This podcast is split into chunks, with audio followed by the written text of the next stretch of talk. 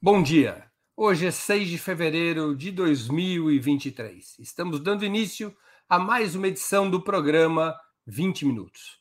O entrevistado de hoje é Zeca Dirceu. Deputado federal pelo Partido dos Trabalhadores do Paraná, é graduado em Ciências da Computação pela Unipar, Universidade Paranaense. Foi prefeito de Cruzeiro do Oeste, no noroeste do Paraná, entre 2003 e 2010 quando foi eleito para seu primeiro mandato no Parlamento Federal. Atualmente é líder da bancada petista na Câmara dos Deputados. Nessa posição, integra o comando das articulações entre o governo Lula e o Congresso, com o objetivo de construir um bloco de maioria que possa aprovar projetos de lei e emendas constitucionais de interesse do Palácio do Planalto. Para impedir pedidos de impeachment, na Câmara são necessários 172 votos entre 513. Para aprovar leis ordinárias, 257 votos. Para emendas constitucionais, o piso é de 308 votos. Teoricamente, a coalizão formada pelo presidente da República tem 262 dos integrantes da casa, 262 entre 513. O PT, além de principal partido do governo, ao qual está afiliado o presidente da República, também possui a maior fração da base governista, com 66 deputados, e lidera a federação com PCdoB e PV, que tem 81 cadeiras. Sobre as agruras e desafios da esquerda na Câmara dos Deputados, será a nossa conversa com Zeca Dirceu.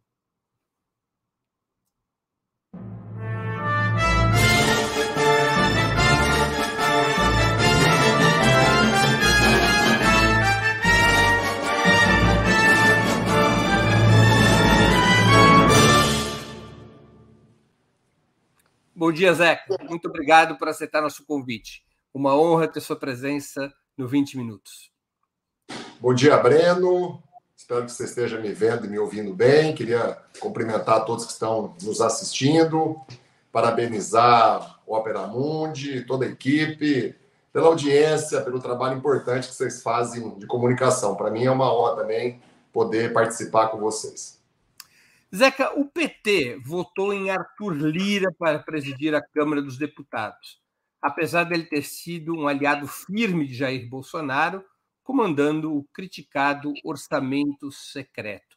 Qual a razão desse voto? PT, para poder ajudar o presidente Lula, a nossa bancada, para poder ajudar o Brasil, para que a gente volte a ter programas sociais, para que nós possamos retomar o Minha Casa Minha Vida, ter políticas econômicas que acabem com a fome, que retomem o emprego, a renda do trabalhador e da trabalhadora. O PT e a bancada, a nossa federação, precisa, Breno, ocupar espaços de poder na Câmara dos Deputados e no Congresso Nacional. E o PT, isoladamente, sozinho, ou com um ou outro partido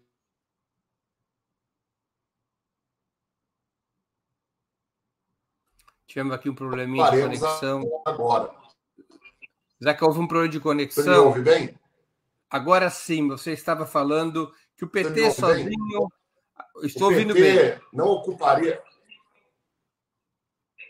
O PT não ocuparia esses espaços de poder se tivesse isoladamente lançado um nome à presidência da Câmara, como já fez no passado e deu errado né? O PT não estaria, por exemplo, presidindo uma comissão de Constituição e Justiça, que é vital para o funcionamento de qualquer governo. Né? O PT não teria um espaço né, de relevância na mesa diretora, como temos agora com a Maria do Rosário, nossa deputada do Rio Grande do Sul, ocupando a segunda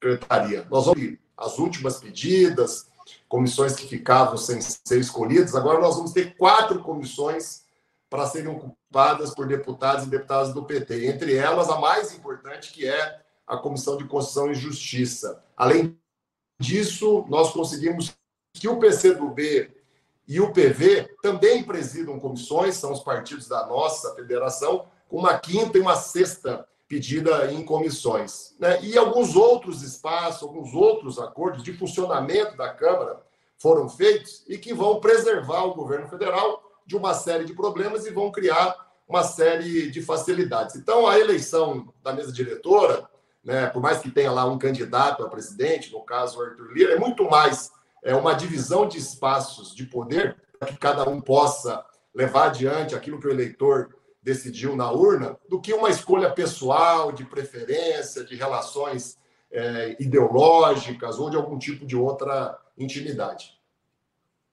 Você acha que há riscos do Arthur Lira se transformar em outro Eduardo Cunha, agora que conseguiu ser reeleito? Olha, é fácil quem está assistindo fazer essa análise e fazer a devida comparação. Né? Na eleição do Eduardo Cunha, o PT fez exatamente isso que eu acabei de relatar que nós não fizemos agora.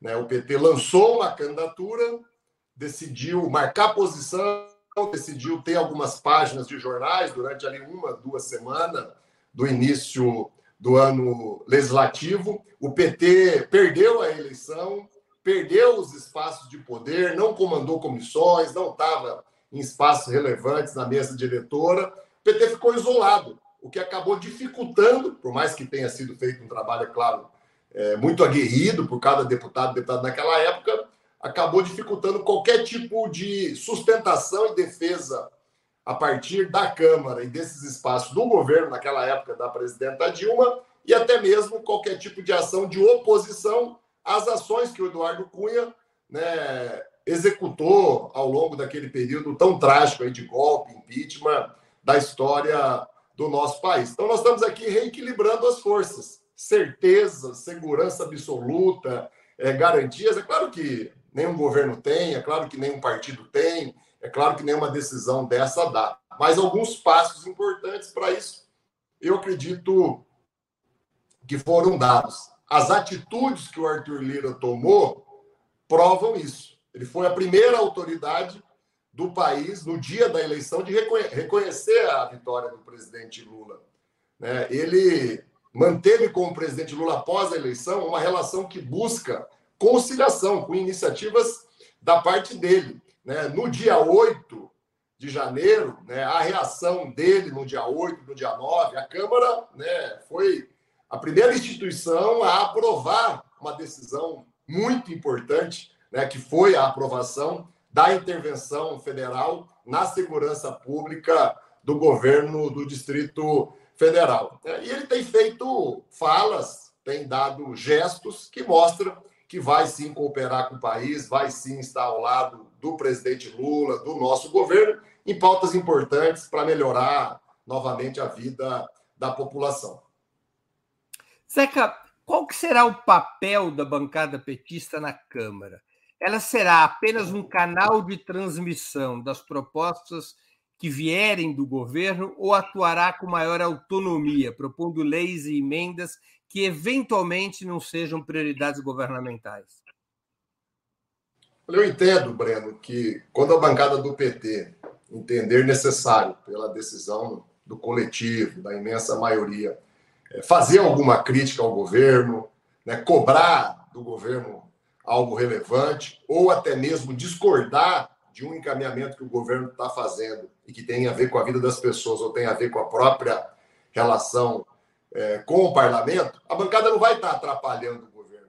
A bancada não vai estar se posicionando contra o governo. A bancada vai estar, dessa forma, com atitudes, agindo para ajudar o governo a não cometer erros ou a corrigir erros que são naturais de qualquer governo. Você sabe, Breno, eu fui prefeito duas vezes da minha cidade. Então, eu trago, nos meus quatro mandatos, o quarto, agora que eu inicio de deputado federal, essa lembrança do executivo. Não tem governo que não erra. Então, a bancada não pode né, ser uma bancada que só diz amém, que só diz sim, que só bate palma. Agora, é claro, quando a gente faz uma cobrança, quando a gente discorda de algo, quando a gente faz uma crítica, isso tem que ser feito de maneira adequada, civilizada, respeitosa e sempre que, que possível, no particular, no reservado. Né? Nós temos aí o líder do governo, José Guimarães, o Randolfo como líder do Congresso, temos um deputado federal, né, o Alexandre Padilha, lá no Ministério da Secretaria das Relações Institucionais, coordenando a articulação política, e temos canal direto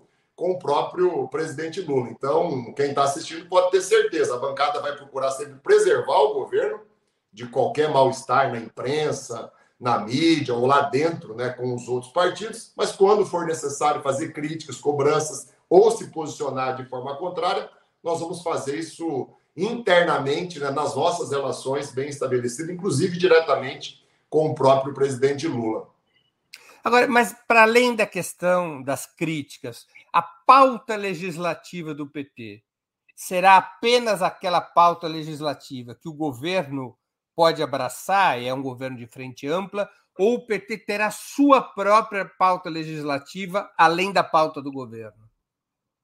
O PT tem né, a sua própria pauta legislativa. Vou dar um exemplo. Eu dei várias entrevistas hoje pela manhã. Essa já é a quarta, viu, Breno? Em todas elas, eu tenho salientado a importância de que a educação volte a ser a grande prioridade do nosso país. O Brasil precisa voltar a investir muito em todos os níveis da educação. Nós temos que ter políticas públicas para desenvolver a ciência, a tecnologia, a inovação. É isso que vai dar base né, para a nossa agricultura, para a nossa indústria, para os nossos trabalhadores, trabalhadoras, para a gente poder se desenvolver, gerar riqueza, gerar emprego, ter competitividade, ter condições dignas de trabalho. Né? Eu acho que hoje isso é uma pauta muito mais do PT e da bancada é, do que do governo. O governo naturalmente está se debruçando nesse primeiro momento as questões da economia, está né? Tá se debruçando né, as questões sociais, mas muito mais ligadas né, à retomada do Bolsa Família, sua reorganização, as transferências de renda, do que a uma temática tão importante como é a educação. Não que a educação não seja prioridade do governo, mas com essa ênfase que nós estamos dando e que nós vamos dar, talvez o governo não consiga fazer de início. Eu poderia dar aqui outros exemplos né, de pautas que a bancada né, do PT, a bancada da federação, com certeza vai acabar dando mais destaque do que o governo em algum determinado momento. A, a bancada já tem elencadas iniciativas legislativas que pretende tomar, para além da pauta legislativa do governo? A bancada discutiu áreas temáticas que nós consideramos importante, né? uma outra área temática importante, né? que o PT nem sempre se ocupou de forma ampla e prioritária, é a temática do meio ambiente. Né? É uma pauta importante, o PT, a bancada, é, sempre tratou, mas nós estamos, por exemplo, discutindo internamente na bancada até mesmo do PT presidir essa comissão né? muitas vezes abrindo mão de outras comissões que são mais cobiçadas na hora do diálogo entre os líderes de cada um é, dos partidos. Né? O Bolsonaro e o seu governo né, patrocinaram talvez a maior destruição do meio ambiente que nós já vimos. Né? O que está acontecendo com os índios Yanomamis, o que acontece com o garimpo ilegal criminoso, é só uma página triste, grande, relevante, de muitos fatos, né, de muitos acontecimentos que trazem um prejuízo muito grande para o país, mas trazem um prejuízo muito grande para a imagem do Brasil perante o mundo, a nossa capacidade de relação comercial, por exemplo, vai estar sempre muito vinculada à temática ambiental para o Brasil poder continuar produzindo, exportando, vendendo, se relacionando com o mundo. A temática ambiental é importante para a nossa própria sobrevivência, né? Do jeito que está indo, se destrói a Amazônia, é, se destrói as últimas florestas grandes que o mundo dispõe, daqui a pouco nós vamos ter a, a nossa extinção aí como ser humano num país habitável. Então a gente está escolhendo ainda as temáticas, alguns deputados já começam a apresentar alguns projetos de leis que podem é, ser prioridades. Uma outra prioridade que a bancada já definiu, que ela é meio óbvia, mas acho que é bom é, salientar aqui, é a identificação e a punição de todos os envolvidos, inclusive deputados, senadores, outras pessoas que ocupam cargos eletivos pelo Brasil afora, né, em relação aos atos criminosos terroristas do dia 8 de janeiro. Nós não paramos uma semana. Toda semana a bancada está tomando alguma iniciativa política, jurídica, midiática, para a gente seguir muito forte né, nesse trabalho. Então é, é sem anistia, viu, Breno?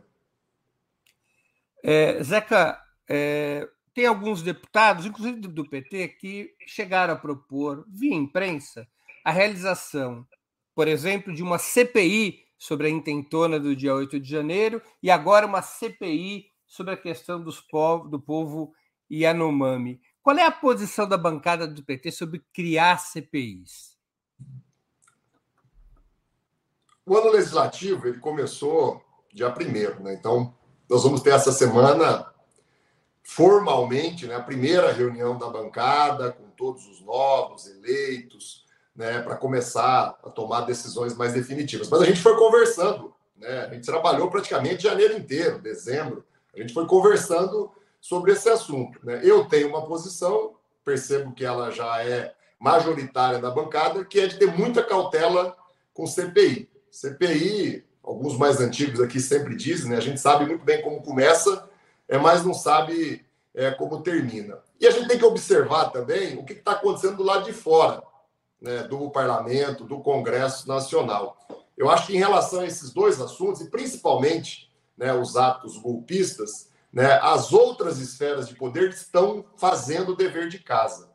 As polícias, o Ministério Público, o Judiciário, né, não está passando pano, não está aliviando para os criminosos que tentaram romper a normalidade democrática, dar um golpe e destruíram a Praça dos Três Poderes. Então, o que, a CPI faria além disso? Eu imagino que viraria um palco de disputa política para nós e para o momento que o Brasil passa de fome, de miséria, de desemprego, de salário é, achatado. Né? Essa não é uma prioridade, transformar ali num palanque de disputa política. Eu acho que a questão dos é, Yanomamis, a questão lá do garimpo ilegal, né, esse crime que foi praticado né, contra os indígenas, esse tema talvez mereça ainda uma observação melhor, um diálogo nosso com os outros poderes, se eles avançarem nas providências de identificar os responsáveis e punir, e aí eu acho que está incluído junto o próprio Bolsonaro, talvez a CPI não seja necessária. Se não houver esse avanço, talvez essa seja uma temática que a gente tenha que refletir um pouco mais, dependendo da bancada estar dividida ou não sobre o tema. Mas CPI, para quem governa o país, é sempre um tema delicado e que a gente, eu tenho sugerido, e acho que a bancada já compreendeu isso, a gente tem que agir com cautela. E outra coisa, não dá para fazer sozinho, né, Breno?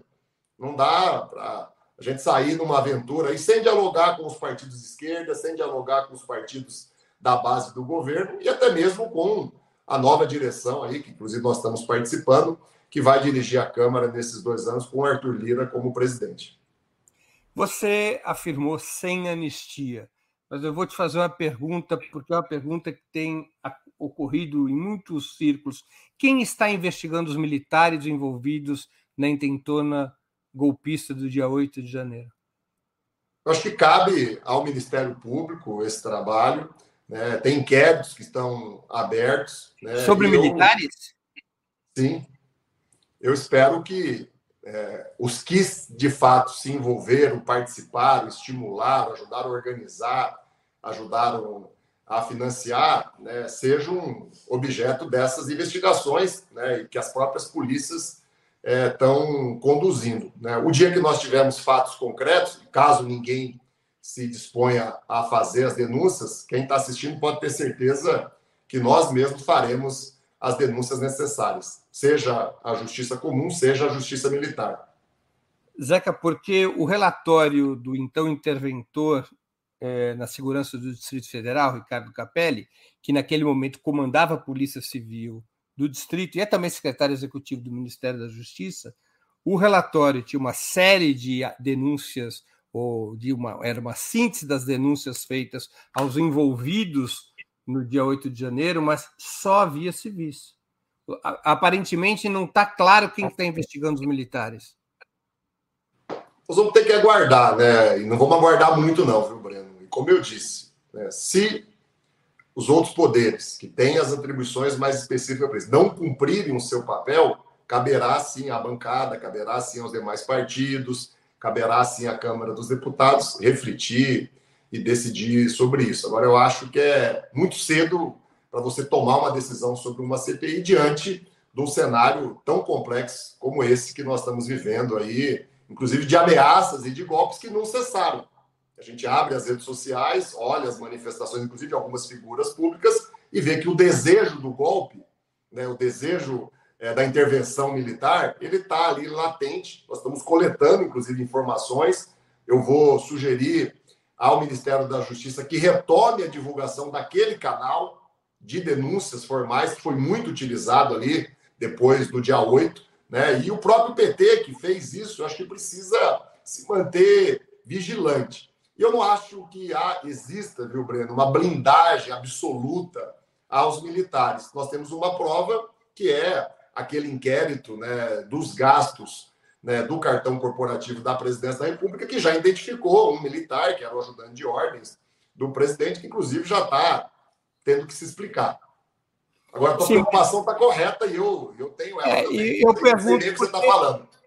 Porque se a investigação for para o Ministério Público Militar e, portanto, para a Justiça Militar, a gente sabe o que vai acontecer, né? Basta ver o histórico da Justiça Militar. Em 60 anos de Justiça Militar, nunca foi condenado qualquer oficial superior das Forças Armadas. Você tem razão, Bruno. Essa preocupação também é nossa. A gente vai estar aqui vigilante, observando e não havendo avanços, não havendo identificação, não havendo denúncias, como eu falei, nós temos toda a autoridade, como partido, como bancada, como parlamentar, de fazer as denúncias e elas serão feitas com as devidas provas, com é, o devido processo legal. Zeca, você confia que a maioria obtida na Câmara dos Deputados, teoricamente, 262 integrantes, que somar todos os partidos que foram uh, incorporados ao governo. Essa maioria, primeiro, ela é real de 262 integrantes, ou ainda precisa ser testada, e é uma maioria que se manteria em caso de projetos mais polêmicos e mais, digamos, identificados com o programa do PT, como a segunda, a chamada segunda etapa da reforma tributária, ou até mesmo algum projeto que eventualmente anulasse a independência do Banco Central, ou é uma maioria com limites, que funciona para certas coisas e não vai funcionar para outras coisas?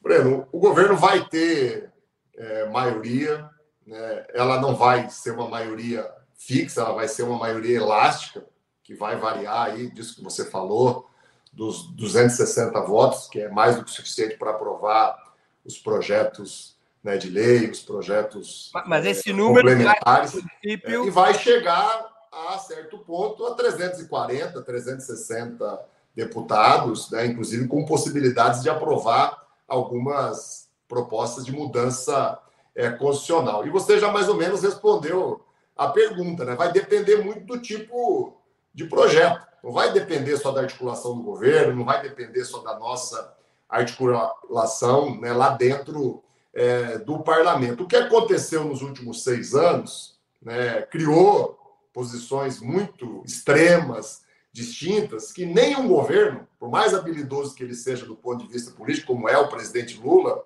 né, que nenhum líder ali dentro do Congresso vai conseguir distensionar em um mês, em dois meses, em seis meses, talvez em um ano. Então, vai ser muito diferente cada votação, dependendo do grau, da temática que vai estar ali apresentada. Agora, o governo está dando passos está dando passos para montar uma base ampla de apoio. Esses passos são corretos? Em grande parte, eu entendo que eles são corretos.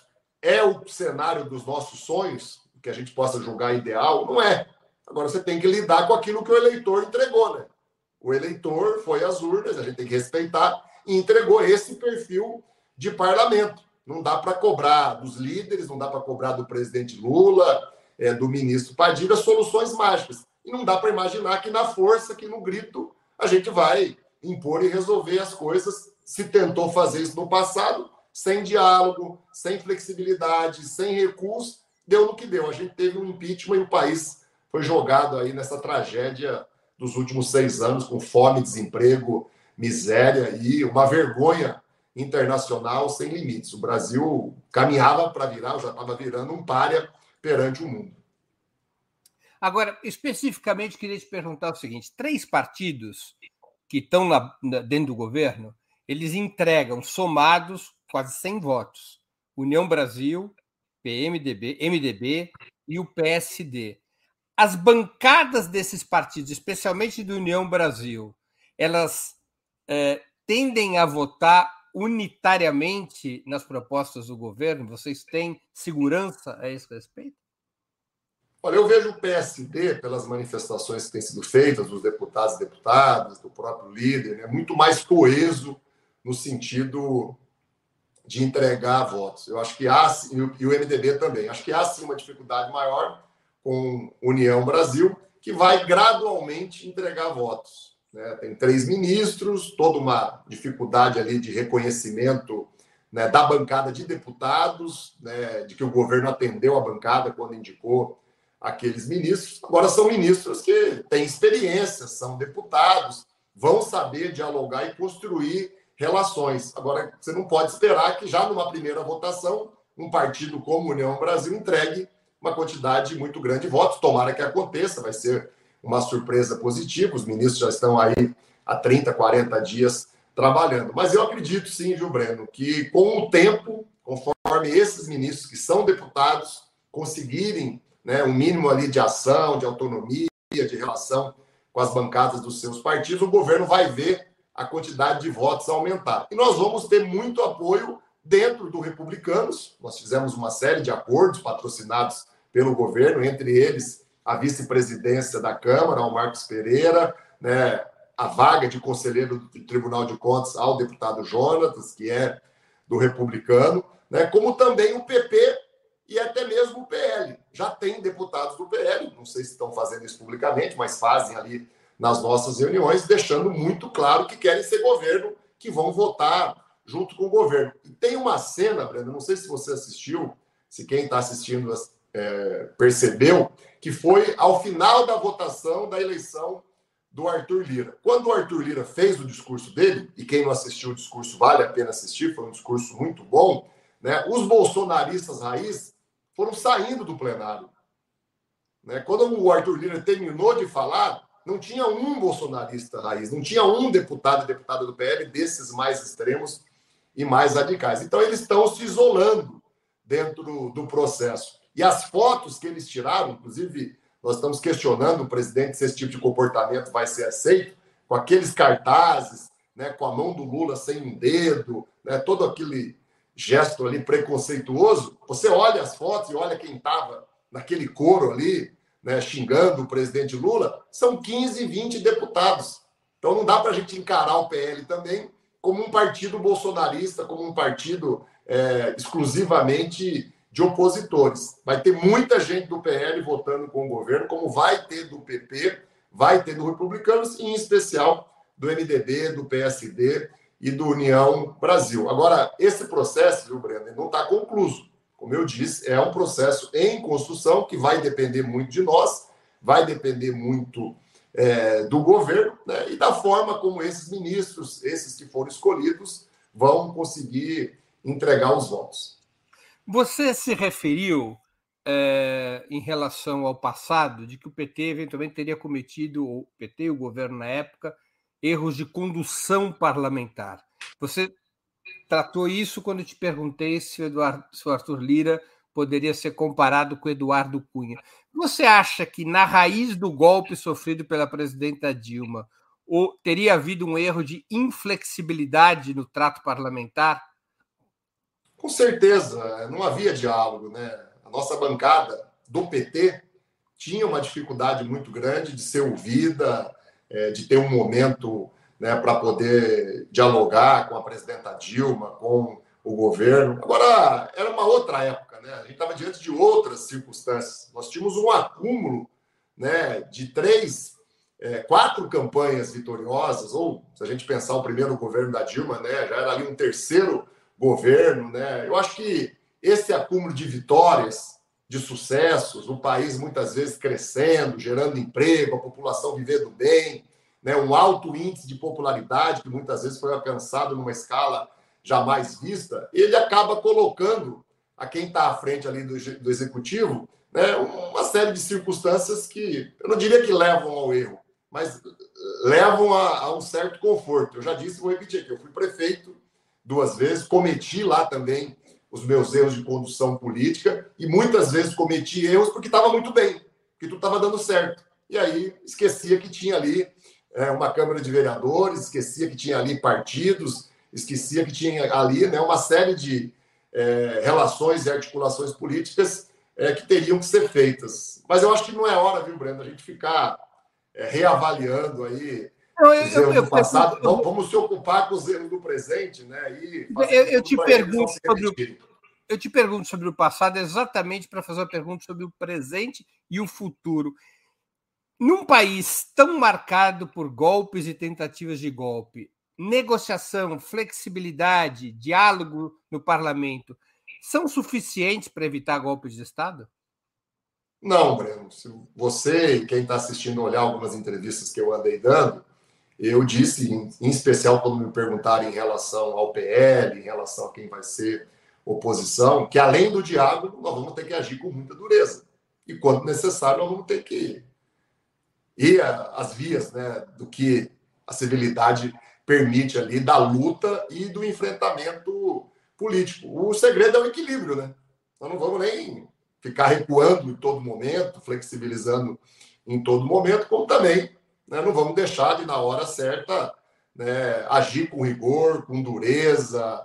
Né? Se precisar, a gente vai saber a hora de endurecer o jogo, a hora de né, colocar a força para funcionar. Eu acho que já tem um exemplo que nós dois demos aqui, que é a nossa posição, a nossa decisão de cravar esse conceito sem anistia e de insistir, lutar todas as semanas para identificar e punir é, os responsáveis, independente de qual partido eles estejam. Na denúncia que eu fiz junto com o Reginaldo, você vai ver lá, tem deputado do PP, tem deputado do PL, tem deputado que é o partido até, do, que é o partido é, de, do Arthur Lira. De, de, de, outro partido. Então, isso não quer dizer que a gente vai amaciar é, em todos os momentos. Agora, a nossa responsabilidade é muito grande o grau de dificuldade que nós vamos enfrentar é enorme. Eu não tenho ilusão. Eu não tenho ilusão. Né? Todo governo comete erros. Quando o nosso governo cometer erros, né, o bolsonarismo, os nossos opositores, colocam aqui em Brasília 50, 100 mil pessoas do dia para a noite. E podem conseguir colocar de uma forma civilizada, sem violência, sem quebradeira, até porque até lá, até março, abril e maio, as consequências, as prisões, né, os inquéritos, os processos, as denúncias vão ter se avolumado no nível que talvez, mesmo eles não tendo a devida consciência né, de como é que se porta é, na oposição, né, pela força do que vai estar em curso contra eles, eles podem acabar né, adotando um tom mais civilizado e conseguir mobilizar muita gente. Opa, houve uma queda aqui do Zeca, uma queda Só, me ligando aqui, eu eu estou em Brasília, viu, Breno? Estou, inclusive, no meu apartamento funcional, mas é surreal né, a péssima qualidade dos serviços que a Vivo, que as outras companhias telefônicas é, prestam aqui. Eu tentei ligar só o Wi-Fi e ele não funcionava de jeito nenhum. Eu tive que apelar para o 5G, que por enquanto deu conta aí, mas aí a pessoa fica me ligando aqui, queria me desculpar. Imagina. Antes de continuarmos, eu queria pedir a vocês que contribuam financeiramente com Opera Mundi. Há seis formas de fazê-lo. A primeira é assinatura solidária em nosso site, operamundi.com.br apoio. A segunda é se tornando membro pagante em nosso canal no YouTube. Basta clicar em Seja Membro e escolher um valor no nosso cardápio de opções. A terceira é contribuindo agora mesmo com o Super Chat. A quarta, contribuindo com o Super Sticker. A quinta, através da ferramenta Valeu, valeu demais, quando assistirem aos nossos programas gravados. E a sexta forma de contribuição é através do Pix. Nossa chave no Pix é apoia.operamundi.com.br. Vou repetir. Nossa chave no Pix é apoia.operamundi.com.br. O jornalismo de Ópera Mundi, comprometido em colocar a verdade acima de tudo, depende do apoio dos seus leitores e espectadores para se manter e se desenvolver. Escolha uma das formas de contribuição e se engaje na batalha democrática de fortalecer a imprensa independente. Zeca, a bancada petista, voltando ao tema da questão, ao tema militar, a bancada petista estaria disposta a propor uma emenda constitucional que reformasse o artigo 142 da Constituição Federal, restringindo o papel das Forças Armadas à defesa da pátria e eliminando totalmente sua participação na garantia da lei, da ordem e dos chamados poderes constituídos? Se necessário e viável, eu acredito que sim, viu, Breno? Mas com muita cautela, a gente tem que fazer esse debate. Ele já tem sido feito, já tem deputados, inclusive, fazendo ali rascunhos, propostas, tem algum tipo já de interface aí com outros partidos. Né? Imagino que com o próprio governo. Então, não pode ser um tabu, não pode ser é, um tema proibido, mas também não pode ser algo fruto de uma é, ação voluntariosa aí de alguém ou de um conjunto, né, sem os devidos cuidados e sem as devidas é, cautelas. Mas mudar o artigo 142 não é essencial para a reconstrução da democracia brasileira? Vai depender muito, Breno, né, do que a gente vai conseguir entregar com outras ações, tanto no Congresso Nacional como no governo. Vai depender muito do que o Judiciário, as polícias, o Ministério Público vai conseguir avançar, né? não só em relação a essa tentativa de golpe, né? mas há um movimento permanente que existe de propagação de mentiras, de fake news, né? de é, divulgação, formação é, de conceitos, é, de militantes para causas que são ilegais, criminosas e inaceitáveis. Causas nazistas, causas golpistas e esse vai e vem aí dessa conversa né, de intervenção militar é, permanente. Né? Se a gente conseguir agir com êxito e com muita firmeza e avançar nisso, né, eu não sei se é indispensável. Não conseguindo, talvez passe a ser necessário a mudança que você acabou de citar. Esses últimos anos não mostraram, não provaram que a questão militar ela é estratégica, estrutural para a democracia brasileira e que, eventualmente, nos últimos 40 anos, é, ou teria havido, por parte de todas as forças democráticas, uma certa leniência com a tutela militar?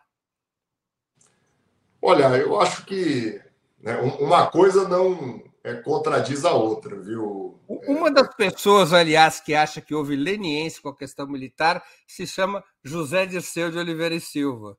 Conheço bem, é meu pai, né, concordo com ele em muitas coisas, mas quando necessário ele discorda de mim e eu também discordo dele, viu, Breno? Nós vamos, meu Breno, com muita cautela, com muito cuidado, que o tema exige, e não só o tema, a posição que nós ocupamos exige. Né? Eu compreendo muito quando algum dirigente do PT faz uma fala, eu compreendo muito quando um determinado segmento organizado né, da sociedade, um movimento, um sindicato, né, estabelece né, uma meta, um objetivo, uma palavra de ordem, né? mas quem está governando o país tem que agir com mais cautela. Quem ocupa um mandato popular né, diante de um parlamento que há pouco tempo se provou golpista, quando tirou né, uma presidenta honesta, né, de um mandato é, consistente né, da presidência do país, toda cautela, todo cuidado é necessário. E nós temos que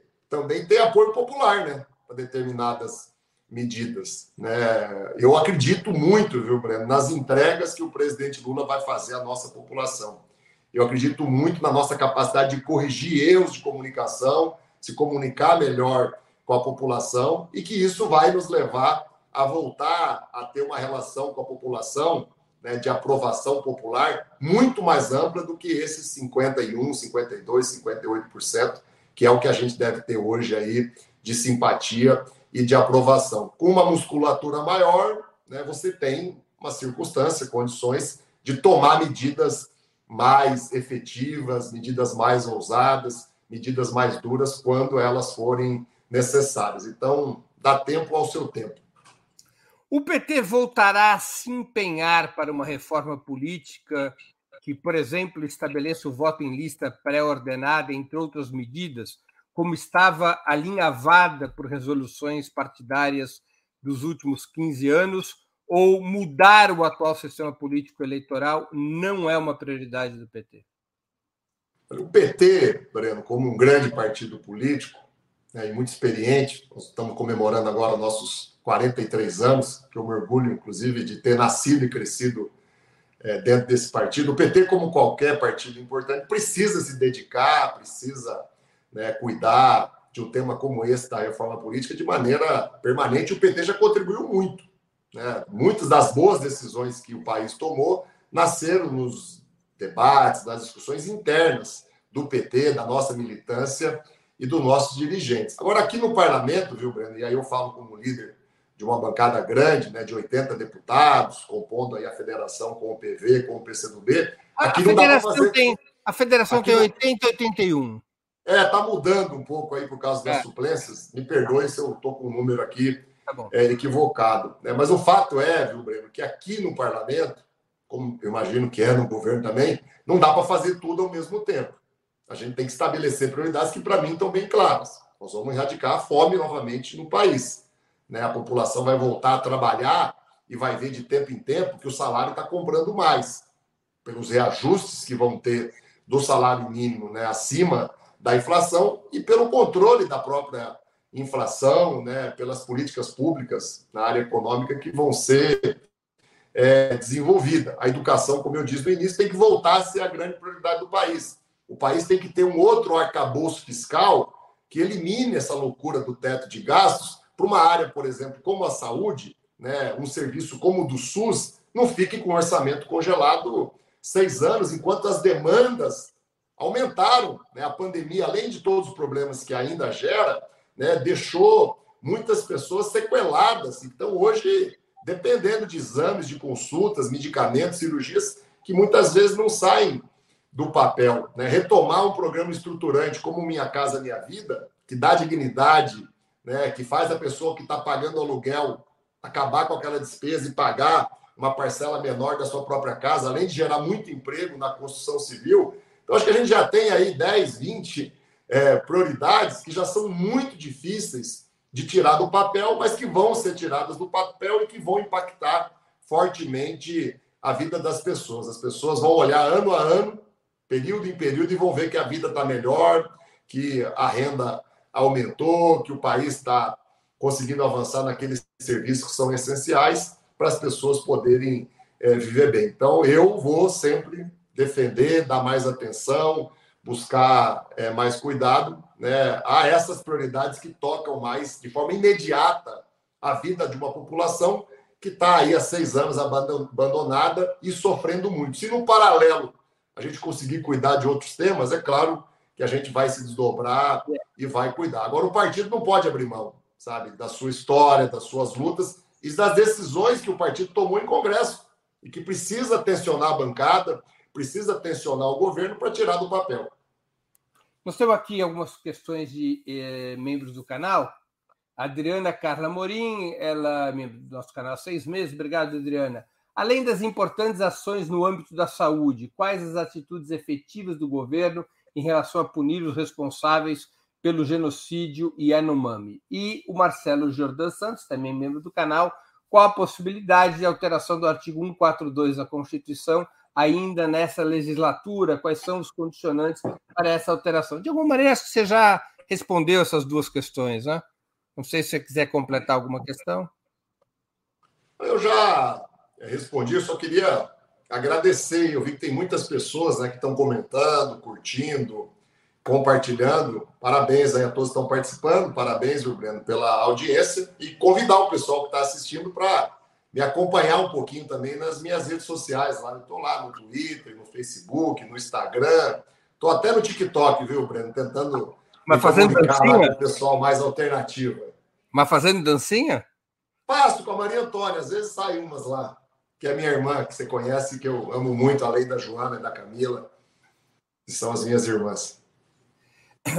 Zeca, o presidente Lula tem insistido na tecla da mobilização social como instrumento para pressionar o governo e o parlamento para poder avançar. Como é que será o trabalho da bancada para ajudar essa orientação a ser efetivada? Olha, o presidente está reorganizando a Secretaria-Geral da Presidência A gente tem lá um deputado, né, o Márcio Macedo, que optou por não disputar a última eleição, porque foi tesoureiro é, da campanha. Né? O Márcio já começou a fazer uma série de atividades, está recompondo o conselho, já reuniu os movimentos, as entidades, as organizações, os sindicatos. A gente está indo lá, está participando, está apoiando, está ajudando. E a bancada tem núcleos, viu, Breno, que funcionam muito bem. Eu até acabei tendo um problema com os horários agora é, pela manhã, porque eu estava lá, apesar de ser líder, não vou deixar de atuar no núcleo da educação, que é a área que eu sou apaixonado, é a área que eu sempre atuei. Lá no núcleo da educação não estão só os deputados que participam da comissão da educação. Nós vamos ter, inclusive, agora uma senadora, né, a Tereza Leitão, que se elegeu e que é uma militante lá no Pernambuco e no Brasil, né, muito ligada à área da educação. Nos núcleos, tem vários núcleos temáticos, estão as entidades, os movimentos, as organizações. Então a gente já vinha tendo e tem com eles né, uma relação muito intensa, produtiva, e que, é claro, agora ganha um outro aspecto, a gente sendo governo, a gente tendo uma bancada maior e a gente voltando a ocupar na Câmara espaços de poder e de destaque. Como eu disse no início, o PT vai presidir quatro comissões. Quais são as Você... quatro comissões, Zeca? ainda depende da decisão dos outros partidos, porque tem uma ordem né, proporcional. O PT vai ter o direito à primeira escolha, apesar de não ser a maior bancada, a maior é do PL, mas foi fruto ali do acordo, da construção da eleição do Arthur Lira. Depois eu acho que o PT tem a sexta ou a sétima pedida, depois a décima quarta. A primeira depois... pedida do PT vai ser a Comissão de Constituição e Justiça. A Comissão de Constituição e Justiça. Essa semana a gente começa a discutir os nomes, né?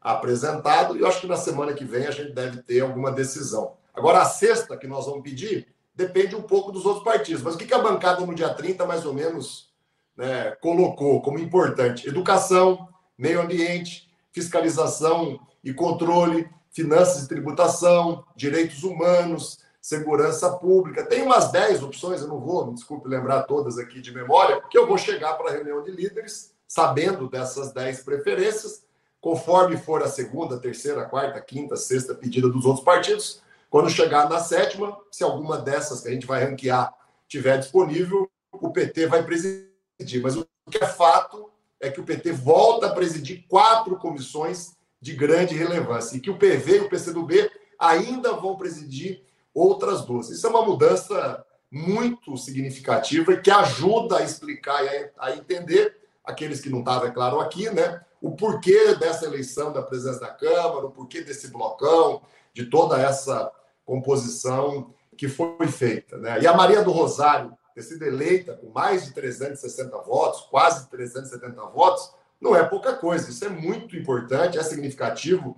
A segunda secretaria tem papel importante e o presidente Arthur Lira fez um compromisso com a nossa bancada, com a própria Maria do Rosário, que ela vai ter uma atuação muito forte no dia a dia ali dos trabalhos da Câmara, presidindo sessões, representando o presidente e a Câmara em eventos oficiais. Né? Então, ela vai ter uma função que vai muito além das atribuições administrativas ali. Isso faz parte de um acordo político que foi feito. E o PT vai ocupar, Breno, também espaços de poder que existem é, dentro é, da Câmara dos Deputados. Eu não posso falar ainda qual é, até para não dar errado, né? mas você vai ver que é um espaço que, que vai valer muito, que tem a ver um pouco com a, com a sua história.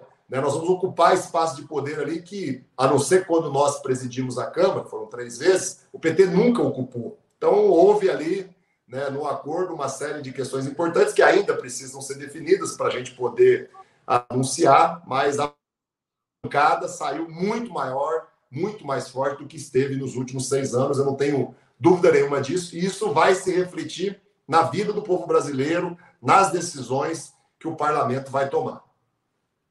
Zeca, é, você, o que, que você, por que, que a CCJ, a Comissão de Constituição e Justiça, é tão importante? Só para a nossa audiência se informar. Ela é uma comissão, primeiro é, argumento, conclusiva.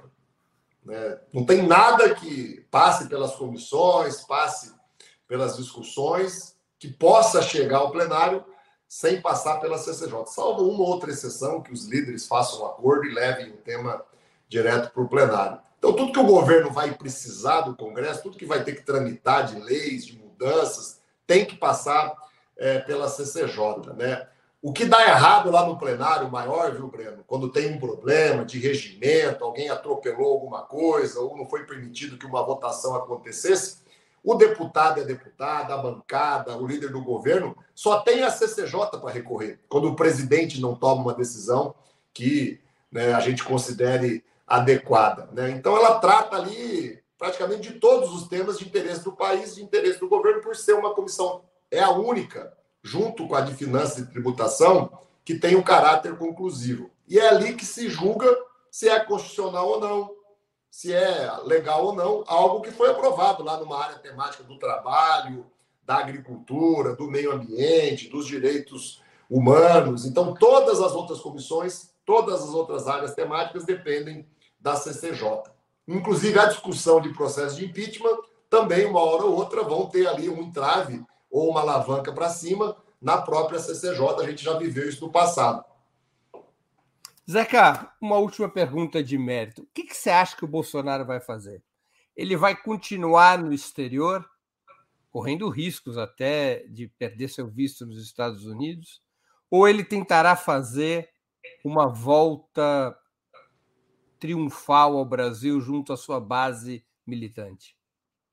Difícil prever, viu, Breno? Eu acho que nem ele sabe, o próprio filho dele já deu uma entrevista dizendo que que tudo pode acontecer, que inclusive ele pode ficar por muito e muito tempo lá. Eu acho que, para o bem do país, seria ótimo que ele ficasse em algum lugar muito distante e nunca mais aparecesse aqui. Mas, do ponto de vista da justiça, do ponto de vista da história, é, vai ser muito interessante se ele voltar, viu, Breno? Porque nós vamos ser muito duros, incisivos né, nas denúncias, e fatos existem aos montes, algumas denúncias, inclusive, já estão em curso, né? O Bolsonaro praticou genocídio na pandemia. O Bolsonaro deu um golpe, né? Que deu errado, que foi né, é, um golpe é, ineficaz, mas deu um golpe. Né? E o Bolsonaro, entre outras coisas, cometeu crimes como esse, que a gente está agora conhecendo mais detalhes, mas que a gente já denunciava antes, né, em relação aos Yanomamis. Então, Motivos de sobras existem, fatos de sobras existem para que o Bolsonaro vá preso, respeitando o processo legal, o direito à defesa. Nós não vamos fazer, não podemos fazer né, com o Bolsonaro o que fizeram, muitas vezes tentaram fazer com cada um de nós, né, o rito legal, o processo legal, o Estado Democrático de Direito, a legítima defesa, ela tem que ser preservada, mas como há provas, e ele, em muitos casos, né, Breno, o Bolsonaro é réu confesso. Ele reconhece os seus crimes. E ele acha que seus crimes são méritos. Então, dificilmente ele vai escapar né, da decisão de condenação, de punição do Poder Judiciário brasileiro, até porque ele foi o principal é, incentivador, organizador de atos que foram lá para destruir o próprio Judiciário, o próprio Supremo. Eu não consigo conceber que o Supremo vai se curvar a alguém que cometeu tantos crimes e, entre os crimes, tentou destruir o próprio Poder Judiciário, a Suprema Corte do país. O bolsonarismo, depois do dia 8 de janeiro, na tua opinião, está morto ou ferido de morte? Não, não está morto, infelizmente, e nem ferido de morte. Né? O Bolsonaro conseguiu juntar o que tem de mais ruim no ser humano, né? O racismo, o preconceito, o ódio, a violência, né? E, infelizmente, uma parcela, espero que seja pequena, né, da população né, se delicia né, com essas atitudes. Então, não está morto e nem está ferido de morte. Né? E a oposição a nós, que aí vai muito além desse bolsonarismo, que talvez seja 10, 15 é, por cento é, da população, né, ela continua sendo muito grande. Né? O ódio ainda ao PT, ao Lula, né, o efeito das mentiras, das fake news, das condenações ilegais é, do passado, né, ainda está muito é, forte na cabeça das pessoas. Então a gente tem que ter muito cuidado e cautela e nós já temos que ir se preparando para a mobilização popular, para a reação popular, porque eles vão para as ruas, eles vão ocupar os espaços. Eu não tenho dúvida nenhuma, passada a ressaca, as prisões, as punições do que aconteceu no dia 8 de janeiro, eu acredito que em março, abril, maio, né, as mobilizações de rua contra o PT, contra a nossa bancada, contra o nosso governo, elas né, vão estar de novo aí na hora do dia, e até lá a gente já deve ter feito o dever de casa e ocupado os nossos espaços. Nós precisamos começar, hoje eu falava com as entidades, os movimentos da educação, né, nos mobilizar para estar nas ruas, nas praças, nas redes sociais, né, nas mobilizações é, do país, com as nossas temáticas que são importantes e que a população reconhece que mexe com a sua vida. A educação é sempre um grande exemplo.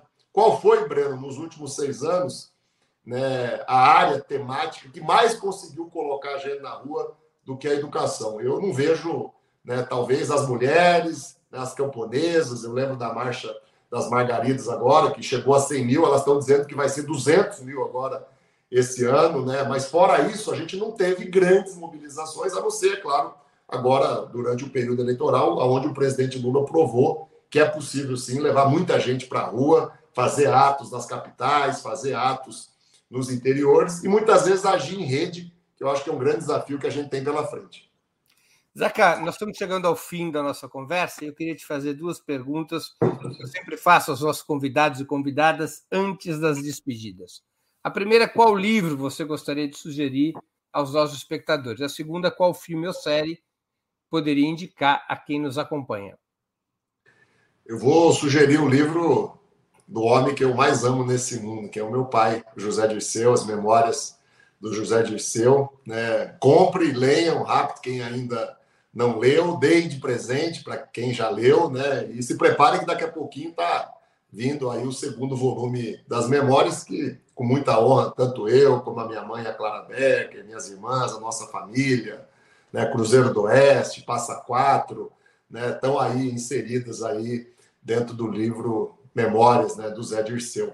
É, eu gosto muito, Breno, e me emociono. Né? É bom quando a gente se emociona, a gente vive né, num contexto de tanta dureza, né? A vida é dura, a política é mais dura ainda. Eu me emociono muito com a série This Is Us, né, que é a história de os trigêmeos, né, do casal, né, um dos trigêmeos morre né, no início né, da série e o casal acaba se deparando com uma criança negra, né, que é abandonada, recém-nascida, né, na frente de um corpo de bombeiros, e aí ela acaba adotando, né, o terceiro filho que é, acabou de morrer, né, esse menino negro aí. Então a série mistura muitas coisas aí, muitas temáticas, o racismo, a adoção, a obesidade, o amor, as paixões, as idas e vindas, a relação entre irmãos. É uma série que me emociona muito. Eu quase sempre choro no final de alguns dos capítulos. Então, quem quer se emocionar, quem gosta de um drama, mas com muito conteúdo político, né? Eu sugiro essa série. São seis temporadas. Ela estava no Prime Video, mas também está no Globoplay, né? Porque ela foi. É, e a Rede Globo, não sei se ainda está transmitindo, começou a transmitir ela no canal aberto, né? Toda quarta-feira à noite, acho que é no final da noite. Eu não sei como é que ficou agora com o Big Brother, mas a Globo estava transmitindo ela na quarta noite. Eu assisto pelo Prime. Algum filme que você gostaria de sugerir? Não, eu vou deixar a série, porque eu acho que é uma indicação certeira aí. Quem confiar na minha indicação vai depois me mandar uma mensagem lá no Facebook, no Instagram, no Twitter, dizendo que foi uma boa. E quem já assiste, eu acho que vai deixar o comentário agora aí, o quanto que essa série é boa. É impressionante como a história vai e vem, ela não é no tempo presente, né? Ela vai para o futuro, passado, presente né? E ela tem muitos nuances assim que são surpreendentes. Zaque, eu queria agradecer muitíssimo pelo seu tempo. Eu sei que tua vida está corrida e por essa conversa tão informativa e tão importante para a nossa audiência. Muito obrigado e boa sorte nesse seu ano na liderança da bancada.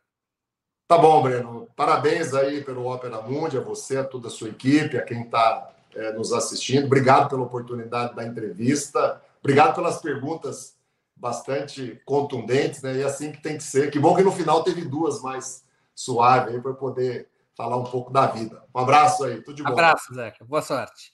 Também agradeço a todos e todas que assistiram a esse programa, em especial aqueles e aquelas que puderam fazer contribuições financeiras ao nosso site e ao canal de Ópera Mundi no YouTube. Sem vocês, nosso trabalho não seria possível e não faria sentido. Um grande abraço a todos e a todas.